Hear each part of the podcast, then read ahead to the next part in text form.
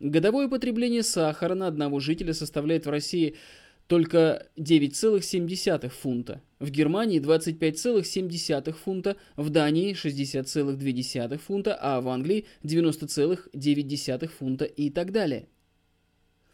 В этом отношении при крепостном праве тягловый или посемейный надел, который был, к сожалению, заменен в 1861 году после реформы душевым, много способствовал правильной эвакуации прироста сельского населения в промысловую и торговую деятельность и на новые места. Озеров. Экономическая Россия. Страница 47-50. Таким образом, помощью бумажных денег и только при их посредстве могут быть подняты на должную высоту наше сельское хозяйство и промышленность, подобно тому, как это произошло в Англии в конце XVIII века, благодаря переходу нации на бумажные деньги, предложенному гениальным Питтом. Помимо возможности поднятия нашего сельского хозяйства и промышленности только при посредстве бумажных денег, только при посредстве бумажных же денег возможно будет разрешить надлежащим образом и вопрос о заселении наших окраин. Вопрос, который имеет кроме первостепенного политического значения и не менее важное народно-хозяйственное значение. И который поэтому также неразрывно связан с вопросами о реформах аграрной, промышленной и денежной. Заселение наших азиатских областей малоземельным крестьянством признавалось до последнего времени одним из существенных средств к разрешению аграрного вопроса. В настоящее время, однако, современные авторитеты по земельному и переселенческому вопросам утверждают, что переселение не только не может разрешить аграрного вопроса по существу, но даже служить для этого сколь-нибудь серьезным паллиативом. Так, господин Кауфман в своей книге «Переселение и колонизация» говорит, что во всяком случае следует твердо помнить, что переселение не может ни на одну минуту отдалить и ни на одну йоту ослабить переживаемый нами крестьянский кризис. Переселение должно быть вычеркнуто из числа средств разумного воздействия на крестьянское землепользование и хозяйство. Кауфман. Переселение и колонизация. Страница 349. Не вдаваясь в разбор вопроса о том, в какой мере переселение может разрешить аграрный кризис, необходимо во всяком случае считаться с перенаселением как с фактом огромного государственного значения – во-первых, потому что переселенческое движение существует, и бывали годы, когда, несмотря на запретительные меры, число самовольных переселенцев превышало 200 тысяч человек. А во-вторых, что заселение окраин совершенно необходимо с точки зрения общегосударственного хозяйства. Кирьяков. Очерки по истории переселенческого управления в России. Несомненно, если бы наше Преамурье начало систематически заселяться с 60-х годов, согласно предложению Н.Н. Муравьева, то в настоящее время это была бы одна из местностей, которая давала бы большой доход государству. В действительности же, благодаря ничтожному количеству поселенцев и полному отсутствию культуры, край этот, один из богатейших во всем мире, дал нам за те 45 лет, что мы им владеем, свыше 300 миллионов рублей дефицита. Дигамма. Что дал Амур России? Дальний Восток, 1900 год, номер 43. Помимо этого, наше политическое положение на Дальнем Востоке выдвигает самым острым образом вопрос о, возможно, более сильном заселении местности к востоку от Байкала. Для широкой и планомерной постановки переселенческого дела необходимо активное участие в нем общественных сил и государственной власти. Хозяйственные же силы крестьянского населения настолько уже подорваны, что справиться за свой счет с трудным колонизационным делом он не в состоянии. А. В. Пешехонов «Земельные нужды деревни», страница 93. Для одних землеустроительных и землеотводных работ на местах водворения переселенцев ассигнование государственного казначейства, говорит в своем докладе в Лоховицком комитете господин Туган Барановский, должны определиться не сотнями тысяч, а миллионами – Кроме того, необходимым, разумеется, является прокладка дорог, устройство школ, больниц, заготовка земледельческих орудий, выдача сумм на образование и прочее, и прочее. Словом, необходима самая широкая постановка переселенческого дела. А между тем переселенческое дело именно в Восточной Сибири, как это выяснилось из докладов князя Кропоткина, Кашкарова, Мордвина, Михайлова и других, на четвертом Хабаровском съезде 1903 года находится в настоящее время в совершенно плачевном положении, хотя в одной Приморской области, согласно данным областного статистического комитета, имеется не меньше 6 миллионов десятин вполне годных под культуру, а в Амурской области, по докладу господина Кавка, только для заселения в первую очередь имеется не менее 24 миллион десятин. Смотрите труды 4 Хабаровского съезда, 1903 год. Листок Приморского областного статистического комитета, 1904 год, номер 1, 2 и 3. Если мы прибавим к этим землям не менее 5 миллионов десятин, годных по самым осторожным расчетам под колонизацию в Туркестане, при условии искусственного орошения, на что потребуется расход в 30 рублей с десятины, а также прибавим еще незаселенные казенные кабинетские земли Западной Сибири, то мы получим земельный фонд не менее 50 миллионов десятин который, если и не разрешит аграрного вопроса в России, то во всяком случае даст место нескольким миллионам душ – Души эти, помимо сельскохозяйственной деятельности, несомненно найдут себе применение и в разработке колоссальных естественных богатств Сибири, что, конечно, послужит к увеличению общего благосостояния России. Мадвинов. Несколько слов о нуждах наших крестьян. Но для этого, разумеется, колонизация наших азиатских владений необходимо должна быть поставлена на должную высоту, а совершить это возможно только при переходе на народные бумажные деньги – Таким образом, рассмотрев важные реформы нашей экономической жизни, стоящие ныне на очереди, мы пришли к заключению, что проведение их возможно только совместно с реформой нашей денежной системы, то есть с переходом на бумажные, неразменные на золото деньги.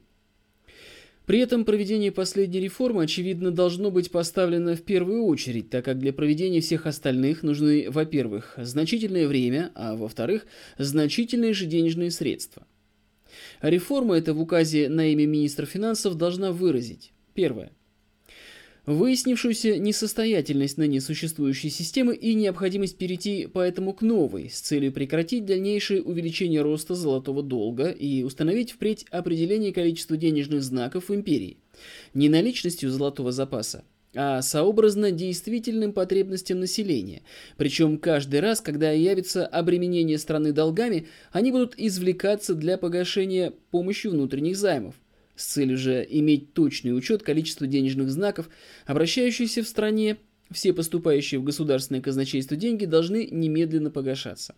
А взамен их печататься новые и выпускаться государственным банком. Второе что заключенные правительством долги до реформы в золоте правительство уплатит иностранным держателям государственных процентных бумаг золотом же, причем проценты по ним означенным держателям будут уплачиваться также золотом в весе равном весу рубля, определенного монетным уставом 1899 года. Третье что для нужд империи выпускаются новые денежные знаки по достоинству равные с прежними, но что размена на золото они иметь не будут, а лишь могут обмениваться на разменную монету империи. На них может быть запись «Деньги Российской империи». Цена столько-то, обмен на разменную монету империи беспрепятственный. За подделку виновные лишаются всех прав состояния и ссылаются в каторжные работы. Эта монета будет по-прежнему серебряной и медной, но ввиду того, что многие будут еще долго связывать представление о деньгах непременно с определенным количеством драгоценного металла, следует оставить серебряные рубли. Было бы наиболее целесообразным несколько уменьшить в них вес серебра, при этом если определить это количество серебра в три золотника, то перечеканив современные рубли вместе с полтинниками и четвертаками, в которых 4 золотника и 21 доля, мы получим из 100 миллионов современных серебряных денег 130 миллионов новых рублей – Однако ввиду настоящего смутного времени будет более соответственным оставить прежний вес серебра в рублях или даже несколько увеличить его в новой монете, чтобы отнять всякое оружие у злонамеренной пропаганды против новых денег в народ. Этот разменный серебряный фонд следует постепенно довести до 1 шестой всего запаса бумажных денег путем покупки серебра в Соединенных Штатах и добычи его в наших серебряно-свинцовых рудниках. Четвертое. что до выпуска новых денежных знаков по всем кредитным билетам и разменной монете существуют образца, размен на золото прекращается. Кроме обращающихся за границей, кои должны быть предъявлены к обмену в известный срок. Мера это не может вызывать никаких нареканий, так как каждый выпуск кредитных билетов был своевременно обеспечен взятым в долг золотом, в уплате которого золотом же правительство не отказывает иностранным держателям бумаг согласно пункту 2 проекта указа. Пятое. Что для скорейшего образования золотого запаса нужно для погашения внешнего долга за каждый представляемый золотой рубль старого образца в обмен на новые деньги. Правительство будет выдавать известный лаж. Шестое. Что все общественные кассы и конторы приглашаются предъявить имеющиеся у них золото в обмен на новые деньги и все гарантированные правительством бумаги в обмен на бумаги же в новых деньгах с предоставлением при этом дарованных указом льгот. Седьмое что для скорейшего погашения государственных процентных бумаг держателям их, кои пожелают их обменять на новые деньги, будет выдаваться известный лаж. Восьмое что впредь держатели государственных процентных бумаг, живущие внутри империи, будут освобождены от всех сборов с них. Девятое. Что указ от 4 декабря 1900 года об освобождении от 5% уплаты иностранных, проживающих за границей держателей свидетельств 4% государственной ренты отменяется. Об этом может быть и отдельное распоряжение. Десятое что ввиду изъятия золота из обращения все уплаты по прежде заключенным сделкам как частных лиц между собой, так и с правительством, а также уплата всех податей должны впредь производиться новыми денежными знаками. С золотом производится уплата только текущих счетов и вкладов иностранцев по день реформы. Правительство имеет на отдачу этого распоряжения такое же право, какое оно имело при переходе на золотую валюту – заставить перевести все прежде заключенные сделки в серебре на золото – но тогда это было невыгодно стране, а выгодно банкирам, а теперь будет наоборот. Вместе с новым указом будет приступлено к заготовлению новых денег. Количество их могло бы определиться по следующему расчету. Смотрите опыт теории ценностей денежного обращения кандидата коммерческих наук Федора Гигнера. А. Число жителей империи. 130 миллионов человек. Б. Сумма годового расхода каждого жителя, принимаемая средний расход низшего класса – 100 рублей. В. Количество оборотов денег в год, сообразно их оборота для большинства населения, то есть для крестьян от урожая до урожая, то есть в год. 1 рубль. Итого могло бы быть денежных знаков 130 миллионов умножить на 100 рублей равно 13 миллиардов рублей. Но ввиду того, что такое количество денег может быть введено в обращение лишь постепенно, по мере развития всех видов деятельности населения, то на первое время следует выпустить меньшее количество знаков, определив их число, сметой расходов и потребностями кредитных учреждений для выдачи суд под векселя и залоги. Смета наших расходов выражается в сумме более 2 миллиардов 500 миллионов рублей. Сумма всех денежных знаков в стране равна 2 миллиардам 260 миллионам 800 тысячам рублей. То есть сумма всех денег в России, как это уже было указано в начале настоящего исследования, меньше суммы только одних расходов правительства. Принимая же во внимание медленность оборота денег в государстве в среднем не более одного в год, вследствие огромных расстояний и земледельческого характера деятельности большинства населения – мы не сделаем никакой ошибки, если сразу выпустим такое же количество знаков для нужд населения, каково и потребно для государственных расходов, то есть до 2 миллиардов 500 миллионов рублей. Этим мы отнюдь не обременим страну излишними деньгами, а только вызовем к деятельности все ее производительные силы. Даже Адам Смит, называющий грабителями всех государей средних веков за то, что они вынуждены увеличить количество денежных знаков, в своих государствах поневоле прибегали к перечеканке монет с уменьшением в ней содержания драгоценного металла. Во второй части своего труда доказывает на странице 30-37 всю благодетельность увеличения денежных знаков страны вдвое путем выпуска частными банкирами бумажных денег, которые не давали бы в долг на проценты. 20 или 30 лет тому назад, говорит он, произошло нечто подобное в Шотландии – вследствие учреждения новых банковских компаний во всех почти значительных городах и даже в некоторых деревнях. Мера эта вызвала именно такие последствия, какие указаны мною. Все почти торговые операции совершаются в стране теперь уже бумажными деньгами, выпущенными этими банковыми компаниями и содействующими всякого рода продажам и покупкам. Серебра там почти не имеется, разве для размена банкового билета в 20 шиллингов, а золото встречается еще реже. И хотя образ действий этих различных компаний был не всегда безупречен, а для приведения их в порядок потребовалось даже вмешательство парламента, тем не менее они оказали большие услуги для торговых сношений страны.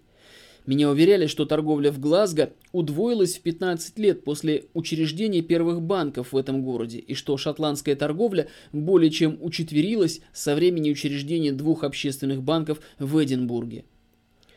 Еще более наглядным доказательством того, что увеличение денег в стране даже в весьма значительных размерах бояться нечего, показывает нам современная Австралия, одна из богатейших стран настоящего времени. Население Австралии в 1881 году было немногим более 2 миллионов человек, то есть в 70 раз меньше настоящего населения России. Начиная же с 1881 года по 1892 год в страну постоянно поступало 3 миллиарда 700 миллионов рублей английских денег. И страна не только не погибла от избытка этих денег, но пришла к неслыханному благосостоянию. На 100 тысяч жителей в стране приходится теперь около 600 километров железных дорог – в России же на такое же количество жителей только 40. На каждого жителя расходуется на начальное образование около 6 рублей, в России же только 31 копейка. Овцы Австралии составляют четвертую часть овцеводства всего мира. Принимая во внимание сравнительную численность населения, Австралия добывает золото из недр земли в 50 раз больше России. Обороты внутренней торговли Австралии доходят до 2 миллиардов рублей, принимая население Австралии в 1906 году в 5 миллионов человек – мы увидим, что каждый житель Австралии в 30 раз больше продает и покупает, чем русский, и так далее. Таким образом, опасаться обременения страны деньгами вслед за выпуском 2 миллиардов 500 миллионов рублей отнюдь не следует. Спрос в новом выпуске денег явится в самом непродолжительном времени, так как в самом же непродолжительном времени разовьются все отрасли труда. Эти 2,5 миллиарда рублей следовало бы распределить так часть, примерно 500 миллионов рублей, употребить на неотложные общегосударственные работы, а 2 миллиарда обратить на народные нужды учреждением следующих государственных банков. А. Земельного, для долгосрочных суд на льготных условиях под земельную собственность, в него должны войти современные дворянские и крестьянские банки, к их капиталам следовало бы добавить еще примерно 500 миллионов рублей. Б сельскохозяйственного с капиталом в 1 миллиард рублей, который будет выдавать суды не свыше 4,5-5% в год для всех видов сельского хозяйства и связанных с ним производств. Отделения этого банка должны быть при всех мелких земских самоуправлениях. Вопрос же о судах решаться выборными местными представителями. Допуская, что мелкая земская единица будет образована из волости и принимая число властей России равным приблизительно 20 тысячам, на каждую из них придется в среднем капитал около 50 тысяч рублей для нужд мелкого сельскохозяйственного кредита. В. Переселенческого с капиталом в 200 миллионов рублей для выдачи на льготных условиях долгосрочных суд переселенцам под их земли на новых местах. Этот банк может быть слит вместе с земельным и организован на началах, положенных в основании прусской колонизационной комиссии.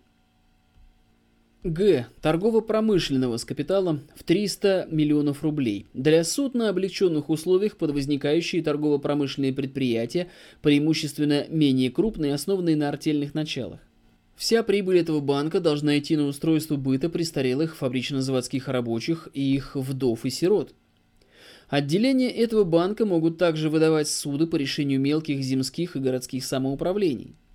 Вместе с учреждением вышеупомянутых четырех банков, Государственному банку необходимо совершить передачу мелким же земским и городским самоуправлениям и всех сумм суда сберегательных касс, которые должны служить могущественным подспорьем, образуемым учреждением местного кредита.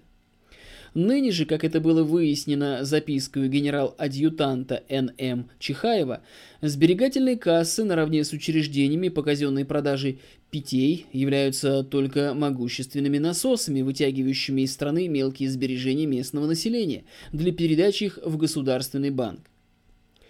Учреждение перечисленных четырех банков в связи с передачей капитала в сберегательных касс местным самоуправлением явится, несомненно, крупным поворотом в русской экономической жизни. Целесообразное устройство земельного банка послужит одним из весьма существенных средств для наилучшего решения вопроса о расширении крестьянского землевладения для предотвращения имеющей ныне место спекуляции землей при посредстве частных ипотечных банков, относительно их деятельности по перепродаже земель через земельный, ныне крестьянский банк, должны быть приняты известные ограничительные меры. Учреждение переселенческого банка обеспечит быт переселяющихся на новые места крестьян и даст сильный толчок заселению и устройству наших окраин. Широкое предоставление кредита сельским хозяйствам и лицам, желающим заняться торгово-промышленной деятельностью, послужит, разумеется, как для поднятия сельскохозяйственной культуры, так и для создания на народных началах русской промышленности. Предоставление же всей прибыли торгово-промышленного банка престарелым рабочим и их вдовам и сиротам положит начало к разрешению вопроса об обеспечении рабочего люда полнее, чем это достигнуто теперь в Англии, где не дальше, как в феврале 1906 года, парламент отказал за недостатком средств в выдаче правительственных пенсий в размере 2 шиллингов в неделю, 1 рубль 60 копеек, престарелым рабочим, перешедшим 65-летний возраст. При переходе России на бумажные деньги, внешняя торговля и все сделки по ней будут производиться на существующих ныне основаниях, разумеется, по ценам на золото, согласно ценам товаров на иностранной бирже. Если курс нового бумажного рубля на этой международной бирже будет стоять ниже прежнего золотого рубля, то мы получим от этого только выгоды. Курс этот, очевидно, не будет ниже 69,3 копеек, то есть современной стоимости серебряного рубля в 4 золотника 21 долю, на которой бумажный рубль будет иметь размен. А. Стоимость всех предметов нашего вывоза повысится в единицах нашего бумажного рубля, а стало быть, от этого выиграет наше сельское хозяйство. И Б. Стоимость всего вывоза, то есть главным образом мануфактурного товара, также повысится, и стало быть, нам выгоднее будет покупать свои мануфактурные товары, что, конечно, благотворно повлияет на нашу промышленность. Разумеется, переход на бумажные деньги вызовет известные изменения в делах внешней торговли. Нет сомнений, что иностранные биржевые дельцы будут спекулировать с нашим рублем, и курс его первое время будет умышленно колебаться. Спекуляция это, однако, ввиду значительного превышения нашего вывоза над ввозом, не может принимать сколь-нибудь широких размеров, если правительство наше будет искренне этому противодействовать, как это делалось в Министерство Вышнеградского. В первое время по проведении реформы некоторые торговые фирмы окажутся в тяжелом положении из-за могущей образоваться разницы расчетов в заключенных сделках из-за разницы курса.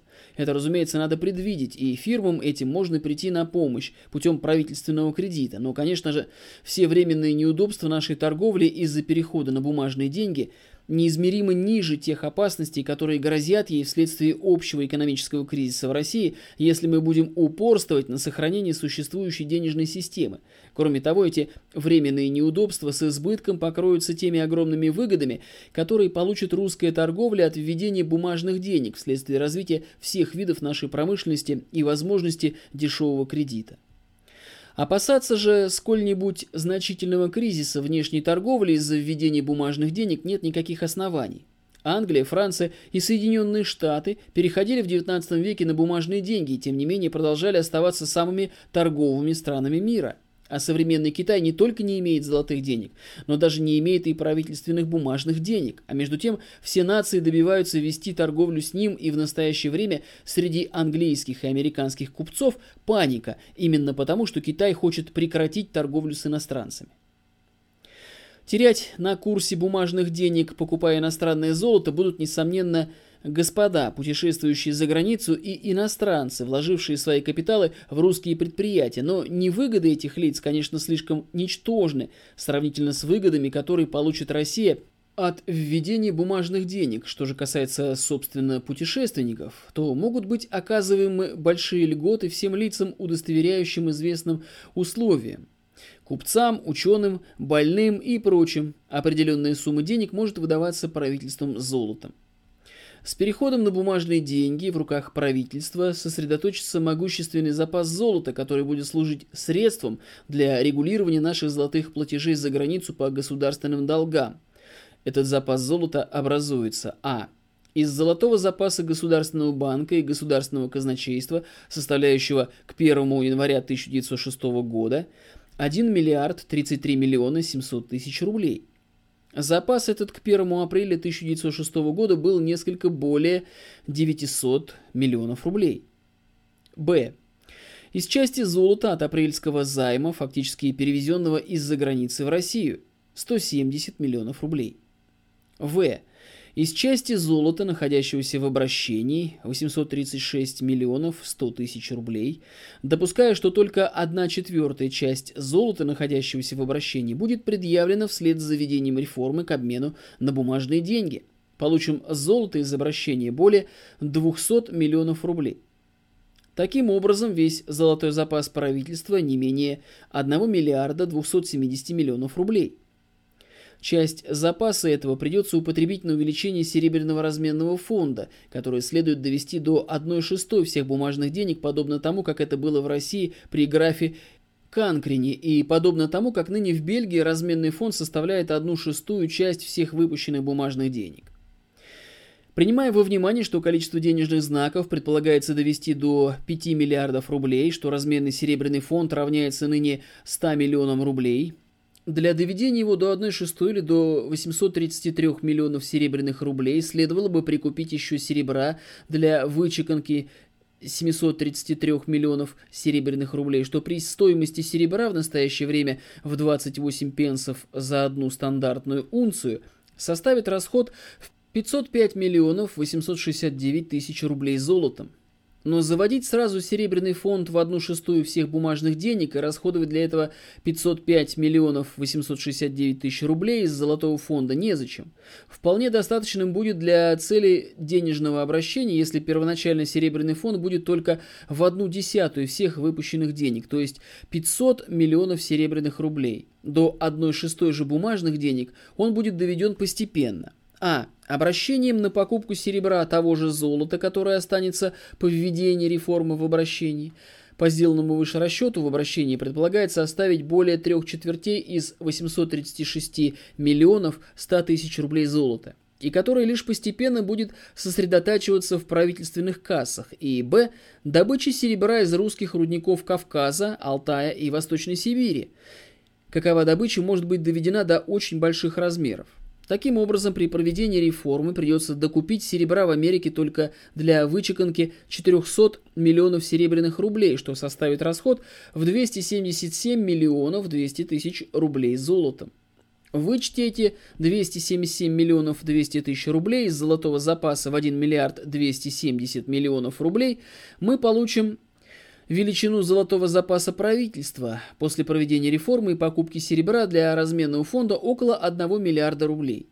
Этот запас золота в 1 миллиард рублей совершенно достаточен, чтобы обеспечить дальнейшую экономическую жизнь государства от всяких случайностей и при том иметь полную возможность производить все платежи по заграничным государственным долгам золотом, не прибегая к новым внешним займам, как это видно из следующих расчетов. Согласно данным, приведенным в начале исследования, в настоящее время вся задолженность России государственная и по гарантированным правительством займам составляет около 10 миллиардов 741 миллиона 445 тысяч 928 рублей. ежегодный платеж процентов и погашение по ней около 482 миллионов 29 тысяч 871 рублю. Из означенной суммы задолженности на задолженность по золотым займам, заключенным в рублях равным 1 десятой империала или исключительно в иностранной валюте, а также заключенных в рублях, равных 1 пятнадцатой империала, и вместе с тем в иностранной валюте приходится собственно.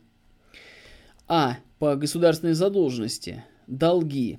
4 миллиарда 515,1 миллионов рублей платежи процентов и погашение по ним 206,2 миллиона рублей.